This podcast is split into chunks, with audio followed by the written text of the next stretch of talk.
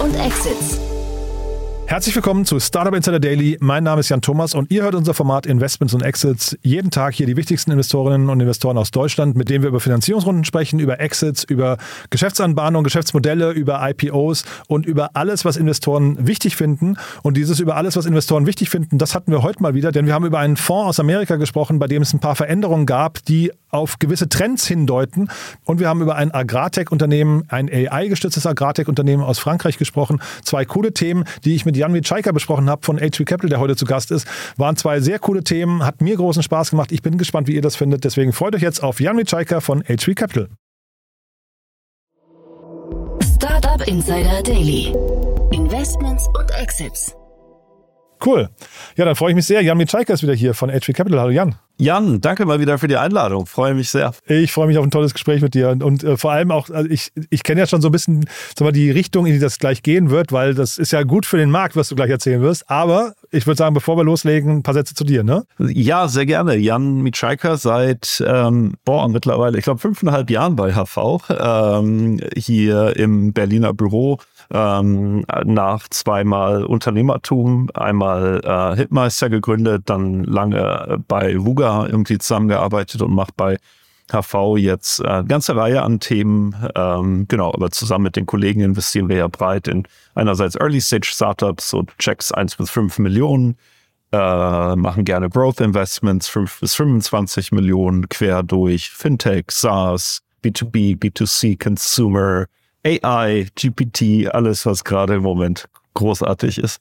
Deinen Namen habe ich auch gerade gehört beim Philipp Westermeier im Podcast. Der hatte den Christian Vollmann zu Gast. Und da wurde auch, äh, weil du Hitmeister hast du gerade gesagt, ne? Da äh, wurde, wurde zumindest kurz erwähnt. Äh, der Christian ist, glaube ich, durch, durch, die gesamte Historie der Berliner Startup-Szene einmal durchgegangen. Ja, war ganz cool. Also es gab ja, und äh, vielleicht machen wir dann da mal einen getrennten Podcast zu. Es gab damals ein Startup, das nannte sich Projekt 49, Mundwerk, ähm, wo ich Praktikum gemacht habe. In Köln, ne? Oder? Nee, das war hier in Berlin in der Klinkerstraße. Und da waren die Chefs, waren Philipp Kreibohm, Christian Weiß, Max Moldenhauer und ähm, ich vergesse sicher noch welche und ich damals so illustre Mitpraktikanten. War da nicht der Jörg Reinbold auch dabei? Nee, das war, das, das schmeißt jetzt durcheinander, ne? Nee, aber zum Beispiel, ich hatte den illustren Mitpraktikant Lukas Gadowski, ähm, der Markus Harder, der dann von CF, äh, Content for CFO war, Christian Vollmann sprang darum ähm, und so und so weiter. Also es war wirklich lustig. Also ein echter Urknall, ne? Hier in der, der Berliner Startup-Szene. Das war wirklich der Urknall. Ja. Mit Fokus auf Knall. Aber ja. ja, weil man spricht ja immer von der Jamba-Gang in Berlin, aber das wahrscheinlich, das war jetzt noch eine Stufe davor, ne? Das muss sogar entweder zeitgleich oder davor gewesen sein. Sehr, sehr spannend, ja. Nee, aber auf jeden Fall, also Berlin ist ja, ist ja echt eine krasse Entwicklung irgendwie. Und da HV Capital ist ja dann auch, also da gab es euch sogar schon lange, ne? Da, ihr, ihr, habt jetzt, glaube ich, 20-Jähriges, ne? Äh, wir haben, äh, wir sind 23 geworden. 23 sogar, guck mal, ja. Ist leicht zu merken. okay. ähm, genau. Und die ersten zehn Jahre eben als Teil der Verlagsgruppe, ähm, der Holzbrink Verlagsgruppe. Und seit mittlerweile 13 Jahren dann eben als unabhängiger VC unterwegs. Wahnsinn. Und du hast mir rübergerufen, ne? Also du fünfeinhalb Jahre lang dabei, aber es gibt noch einen Kollegen, der, der feiert sogar ein Jubiläum, hast du gesagt, ne? Ich war gerade mit dem Kollegen Barbot im Chat per, äh, per WhatsApp und ich habe gesehen in einer Tabelle, dass er morgen tatsächlich sein zehnjähriges Jubiläum bei HV feiert äh, dass es in der heutigen Zeit noch gibt, sowas. Ähm, ich singe jetzt aber nicht, weil sonst würden wahrscheinlich die Einschaltquoten deines Podcasts äh, auf Null fallen. Schlagartig. Dann werden wir alle Hörer auf, auf einmal vergraulen. Nee, aber den Barbot hatten wir ja auch schon, schon hier zu Gast. Also alles gut an dieser Stelle. Äh, hat immer großen Spaß gemacht mit ihm, muss ich sagen. Ne? Euer Fintech-Experte. Oder einer der Fintech-Experten. Ja? ja, ja, ja. Und ein sehr lustiger Typ. Genau, cool. Du, dann lass uns mal einsteigen. Du hast zwei Themen mitgebracht. Ähm, das erste, ich finde das ja, finde das ja sehr spannend, aber es ist eine kleine Runde, ne? Trotzdem hast du gesagt, wir müssen mal drüber reden. Genau, ich fand das einfach interessant. Das ist eine Firma in Paris, Inarix ähm, oder Inarix oder na gut, Französisch. Ist ähnlich wie mein Singen, ist mein Französisch. Haben äh, drei Millionen Euro eingesammelt. Ähm, also ist noch eine, eine relativ frühe Runde. Und wie das funktioniert, ist, dass ähm, Landwirte Fotos nehmen können mit ihrem Handy von ihrer, ähm, von den quasi, wie nennt man das? Also sie sagen Cereals, also von ihren Getreidesorten. Ähm, und da dann irgendwie die Software AI nutzt, ähm, um die Qualität und den Zustand und auch den Wert ähm, der Ernte vorauszusagen. Total abgefahren. Ich habe mir das auf der Website auch angeguckt. Naheliegend. Ne? Ich meine, wenn man Bilderkennung hat, äh, dann diesen Schritt zum, da noch einzubauen, ist wahrscheinlich als Startup jetzt auch gar nicht besonders kompliziert, aber es ist für, für die Landwirte, glaube ich, ein totaler, totaler Mehrwert eigentlich. Ne? Ja, wir haben uns den Bereich auch länger angeschaut. Ähm, es gibt ja mittel, also das ganze Thema so Sensorik in der Landwirtschaft. Ähm, da gab es ja oder gibt es hier in Deutschland ja Stenon, die haben diese Art sieht aus wie so eine Schaufel, die man in die Erde steckt, äh, wo dann die ganze Sensorik drin ist. Ähm, was wir uns bei HV, äh, ist ein Cherry Investment, was wir uns bei HV länger angeguckt haben, ist das ganze Thema Remote Sensing mit Satellitendaten. Weil was ich auch nicht wusste, ist, ähm, man kann mit Satelliten irgendwie die Farbe, aber auch die Wärme, die Feuchtigkeit etc. aus dem Weltall messen von Feldern ähm, und dann da eben auch den, den Landwirten eben diese Daten zur Verfügung stellen und dann eben Empfehlungen geben. Und ähm, der ganze Bereich hat Rückenwind, natürlich einerseits, weil es jetzt Satelliten etc. gibt, aber insgesamt ist auch ein, ein Trend, den wir schon beobachten, ist einfach dieses Thema Green Agriculture ähm, als Teil der Bemühungen einerseits den Carbon Footprint zu reduzieren, aber auch ähm, Biodiversity zu fördern etc ähm, dass einfach immer mehr Daten und Technologie in die Landwirtschaft kommt. Und deswegen fand ich es einfach eine, eine ganz interessante Runde. Äh, total, ja. Ich habe äh, mir, auch gesehen, also man denkt jetzt erstmal an, an, Getreide nur, aber es geht auch um Kaffee, es geht auch um Kakao und so weiter. Und ich habe mich dann gefragt, wo ist denn eigentlich die Grenze von so einem System? Also, ähm, weil die, das kann man ja wahrscheinlich sukzessive auch andere Bereiche, andere Bereiche noch ausdehnen, oder? Total, total. Ich glaube, das Interessante ist ähm, dann, welches Geschäftsmodell steht da am Ende da? Äh, der Vertrieb in die Landwirtschaft rein ist natürlich nicht ganz trivial. Ähm, es gibt zwar die junge Generation an Landwirten, die äh, sehr aufgeschlossen ist gegenüber der Technik, aber es ist natürlich ein Markt, wo es einige große gibt, aber dann auch einfach einen wahnsinnigen Mid- und Longtail. Ähm, und insofern dann die Schwierigkeit, einfach da Software oder Daten in diese in diese Märkte rein zu verkaufen. Was Sie jetzt nicht haben auf der Webseite, sind so Studien, keine Ahnung, so dieses typische Landwirte erhalten in der Regel 10% zu wenig für ihr Getreide oder sowas. Ne? Also dass man halt irgendwie also sich merklich unter Wert verkauft, weil sowas fehlt ja eigentlich, dass du einfach sagst, ich, ich, ich komme quasi mit einer, mit einer Lösung, die dir erstmal Geld spart oder zumindest Geld sofort zurückzahlt. Der, wenn der ROI klar ist, ist es, glaube ich, relativ leicht, das zu verkaufen. Das wäre natürlich der beste Pitch, definitiv. Wobei ich habe ähm, also ich bin familiär quasi, also mein Vater ist so Hobbylandwirt und aber was ich interessant fand, ist zum Beispiel, der hat mir letztens erzählt, wenn er dieses Jahr düngt, ähm, hat das einen Effekt in drei Jahren, weil das so lange dauert, bis das in die Bäume reingeht. Also insofern diese die ganze Landwirtschaft ist eigentlich wenig deterministisch und dadurch ist es oft schwierig, gerade als Landwirt, zu sagen, okay, was bringt mir eigentlich die Software, was bringt mir das Wetter, was bringen mir die Faktorpreise, Düngemittel ist teurer geworden, etc. Also es ist, ist wirklich komplex. Also ich hatte hier mal die äh, Eva, jetzt habe ich den Nachnamen gerade nicht parat, parat, von dem F3-Magazin hießen sie damals, die haben sich umbenannt, äh, die machen so rein Landwirtschaftsthemen, äh, über die sie berichten und die hatte mir zum Beispiel von einer AI erzählt, also da war's, das war eine Ferkelzählanlage, ne? weil du halt diese Ferkel das fand ich total, und das war halt auch mit Bilderkennung AI. Und äh, die hat dann aber in dem Kontext, weil das fand ich so, so, so lustig, und da hat sie aber gesagt, nee, Landwirte sind eigentlich in der Regel viel, viel aufgeschlossener für neue Technologien, als man das denkt. Ne? Die haben dann irgendwie, fangen an mit Optimierung ihrer Düngestrecken, mit irgendwie ähm, AI schon im, im, bei der Aussaat zu nutzen und so. Also da gibt es schon viele Lösungen und wahrscheinlich musst du, weil ja die Margen auch so klein sind, wahrscheinlich relativ früh anfangen, dich da auch zu optimieren. Ja, total total. Und interessanterweise eben auch diese Faktorpreise in den letzten Jahren totales Thema. Wenn natürlich ähm, Düngemittel, was ja zu wesentlichen Teilen irgendwie aus Gas und Energie besteht, ähm, sich dann natürlich auch verdoppelt oder verdreifacht vom Preis her, ist einfach schwierig. Also ich finde das Startup total cool, bin mal gespannt, wie es da weitergeht. Aber ich kann mir sogar vorstellen, dass danach äh, Kaffee und Kakao und sowas, dass da noch mehr kommen könnte. Ne? Ja, ja, spannend. Und vor allem ist ja auch immer wieder interessant, also was mit, mit Mobile also letztendlich, was alles geht mit Smartphones. Ne? Wahnsinn, ja. Also hätte man auch nie gedacht. Du, dann hast du, das habe ich ja vorhin schon angeteasert, du hast einen, Trend, glaube ich, ich weiß nicht, ob es ein Trend ist, ne? Ein, einer ist noch kein Trend, aber ähm, es könnte ein Trend werden.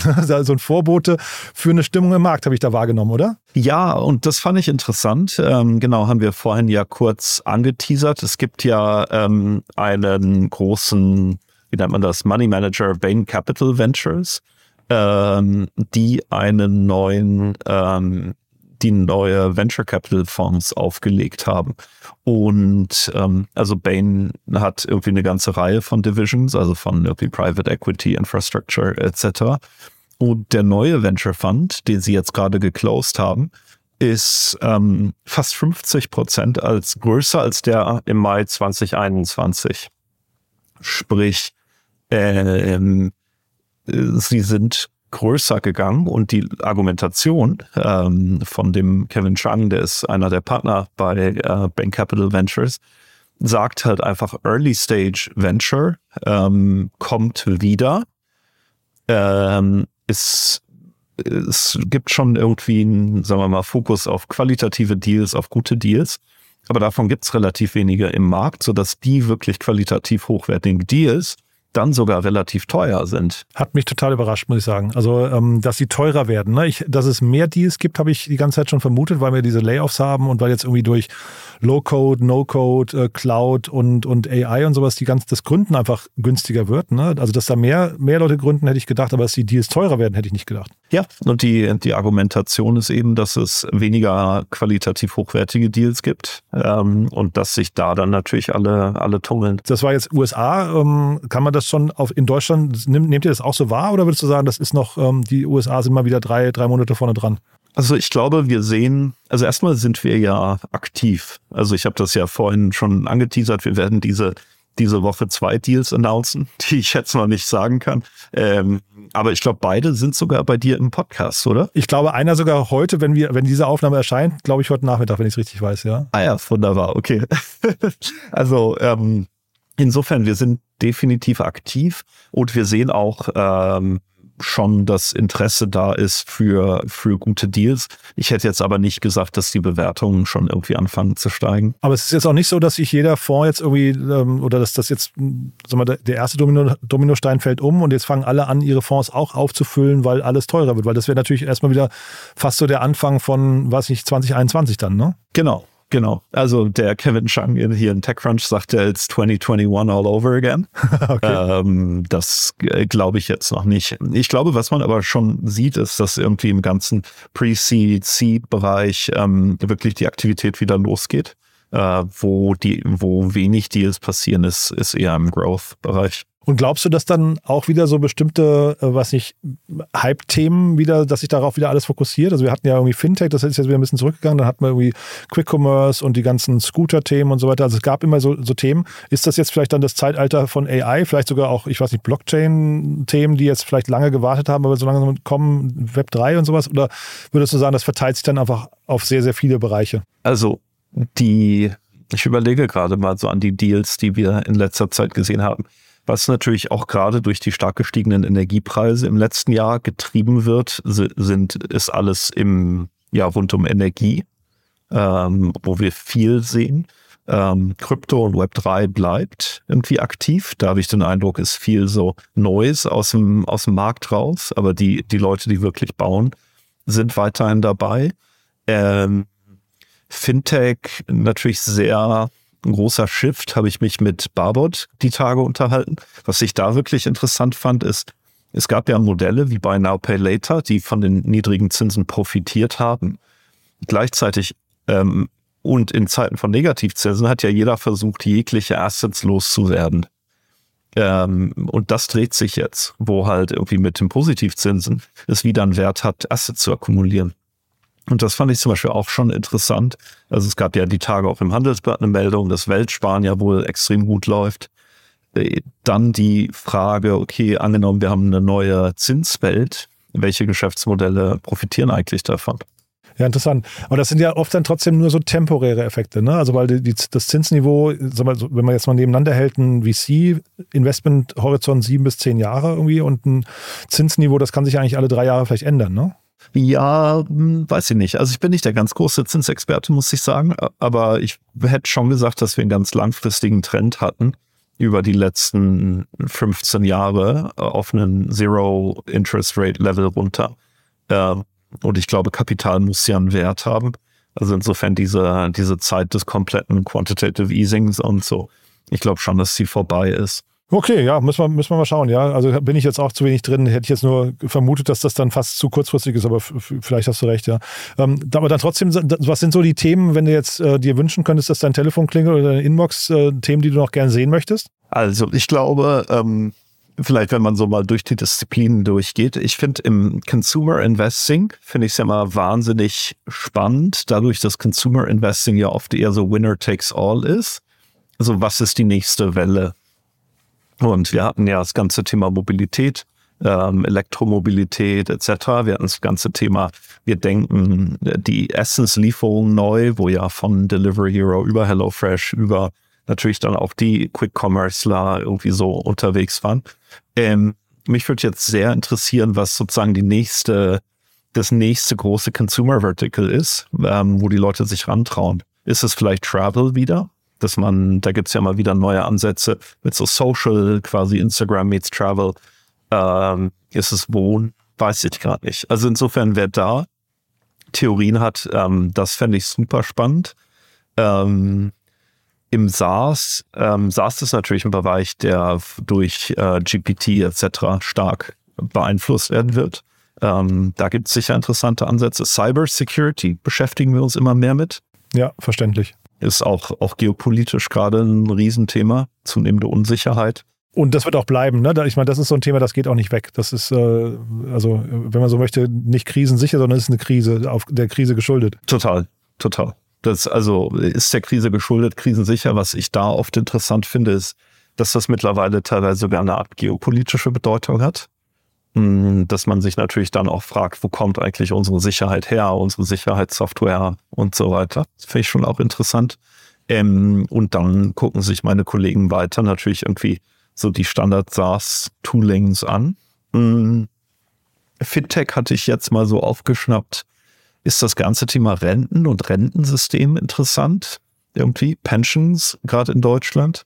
Äh, Sparpläne sind ja wohl ein, stark, ein starker Wachstumstreiber, auch für die ganzen Neo-Broker, wo die Leute keine Lust mehr haben zu, äh, zu traden. Wenn alles runtergeht, dann, dann sind die Sparpläne wieder dran. Macht total Sinn. Ne? Das ist spannend. Ähm, ist halt kein sexy Bereich, ne? Das ist irgendwie, also das, ich glaube, da kann man gute Companies bauen, aber so richtig innovativ ist es wahrscheinlich auch nicht, ne? Ja, ja, wobei andersrum, genau, wenn einfach jeden Monat ganz langweilig irgendwie AUM gespielt werden, ist wahrscheinlich auch ganz cool. Total. Ja, was haben wir noch? Äh, wie gesagt, Web 3, die Leute, die da wirklich Anwendungen bauen, immer noch spannend. Äh, Sustainability, Green, Energy, alles darum. Also, ja, ist viel, ähm, viele Themen irgendwie, die reinkommen. Und sagen wir nochmal die Brücke nochmal zu Bain Capital. Ähm, wie ist das? Man hatte ja 2021 und auch vielleicht Anfang 2022 noch viele große VCs aus den USA gesehen, die halt hier wirklich ganz munter in Deutschland und Europa investiert haben. Das hat so einen Tick nachgelassen, glaube ich, weil einfach die großen Runden jetzt gerade nicht passiert sind. Glaubst du, das wird jetzt auch wieder dann passieren, weil die eben so viel Kapital haben, dass sie dann auch weltweit deployen und eben auch für euch eine Konkurrenz sein könnten oder für, für sagen wir, Frühphaseninvestoren hier in Deutschland? Ich habe den Eindruck, dass es sehr ruhig geworden ist rund um internationale Investoren im Moment in Deutschland. Also ich glaube, wer erstmal ja weg ist, sind die, die Hedgefonds, also Code2 und Tiger, die, ähm, die ich kaum mehr am Markt sehe. Und die anderen. Wo auch nicht klar ist, ob die nochmal wiederkommen, ne, glaube ich. Genau, genau, weiß man nicht. Ähm, und dann sehe ich ähm, die Angelsachsen sehr unterschiedlich. Ich glaube, es gibt welche wie ähm, Lightspeed rund um Paul Murphy, der in London ein richtiges Team aufgebaut hat mit sieben, acht Leuten und auch Early Checks macht viel. Ähm, und es gibt aber wiederum andere, die glaube ich, im Moment auch in den USA einige Themen haben und sich da dann erstmal drum kümmern. Also das heißt, Bain, wenn ich richtig raushöre, du erwartest jetzt nicht, dass die sofort nach Europa kommen und ihr Geld hier deployen wollen. Weil ich habe mir den Portfolio, ich kenne jetzt die, die Unternehmensnamen da nicht alle, aber da, da, ist mir jetzt keiner ins Auge gesprungen, wo ich dachte, dass der aus Deutschland kommt. Nee, und interessanterweise, es wusste ich auch nicht, Bain Capital zum Beispiel, also Bain Capital kenne ich sonst irgendwie als riesengroßer ähm, Asset Manager, ähm, aber die haben gesagt zum Beispiel, dass 90 Prozent ihrer Deals irgendwie Seed oder Series A sind. Ähm, und tendenziell sieht man ja die, sagen wir mal, Later Stage Investors dann eher in Europa, die internationalen. Genau, weil, weil das noch ein Gap ist hier in Deutschland. Ne? Das, das fehlt einfach noch, das Later Stage. Äh, Early Stage gibt es ja genug eigentlich, ne? Äh, Kapital. Genau. Wir arbeiten dran. Ja, ja, ja, ja nee. Und also du hast ja gerade gesagt, wer sich bei dir melden darf. Ne? Also da, wer quasi in diesen ganzen genannten Bereichen irgendwie äh, spannende Ideen hat, auf welchem Level müssen die sein, wenn sie mit dir sprechen möchten? Eigentlich immer gerne früh auch. Also ähm, ich finde es immer, immer spannend, ehrlich gesagt. Also es ist, für uns ist es selten, dass wir jetzt unter einer Million irgendwie investieren, weil das einfach bei uns von der Fundgröße her dann irgendwann nicht so, nicht so wahnsinnig sinnvoll ist. Aber, ähm, aber sprechen, kennenlernen eigentlich immer gerne. Cool, du hast großen Spaß gemacht. Äh, wie immer, muss ich sagen. Haben wir was Wichtiges vergessen? Ähm, nee, E-Mail-Adresse jan at hvcapital.com. Gerne her damit. cool. Und dann nochmal liebe Grüße an Barbot, ja? Ja, ja. perfekt. Ne? Schon mal Armin morgen von dir. Genau, ich wollte gerade sagen, da muss gesungen werden, ne? Cool. Auf alle Fälle. Cool, ja. Also bis dann, ja? Danke. Ciao, ciao. Tschüss. Startup Insider Daily, Investments und Exits. Der tägliche Dialog mit Experten aus der VC-Szene. Ja, das war Jan Mitschaiker von HV Capital und das war Investments und Exits für heute. Coole Themen, oder? Hat großen Spaß gemacht. Eigentlich immer mit Jan, aber vor allem heute, weil es auch eben um Vorboten ging, mögliche Vorboten aus den USA, dass sich das Klima vielleicht insgesamt ein bisschen verändert. Ich fand es auf jeden Fall super cool. Und das Agrartech-Unternehmen aus Frankreich hat mir eh großen Spaß gemacht, habt ihr ja gemerkt. Wenn es euch auch großen Spaß gemacht haben sollte, wie immer die Bitte, empfehlt uns gerne weiter. Wir freuen uns immer über neue Hörerinnen und Hörer, die uns noch nicht kennen. Das wisst ihr ja schon. Von daher danke, wenn ihr das teilt an eure Freunde, Bekannte, Arbeitskolleginnen, Kollegen, Menschen aus eurem familiären Umfeld oder einfach nur auf LinkedIn. So oder so, vielen Dank fürs Weiterempfehlen und ansonsten euch erstmal einen wunderschönen Tag und hoffentlich alles Gute. Und an dieser Stelle nochmal alles Gute auch an Barbot. Alles Gute euch. Bis dahin. Ciao, ciao.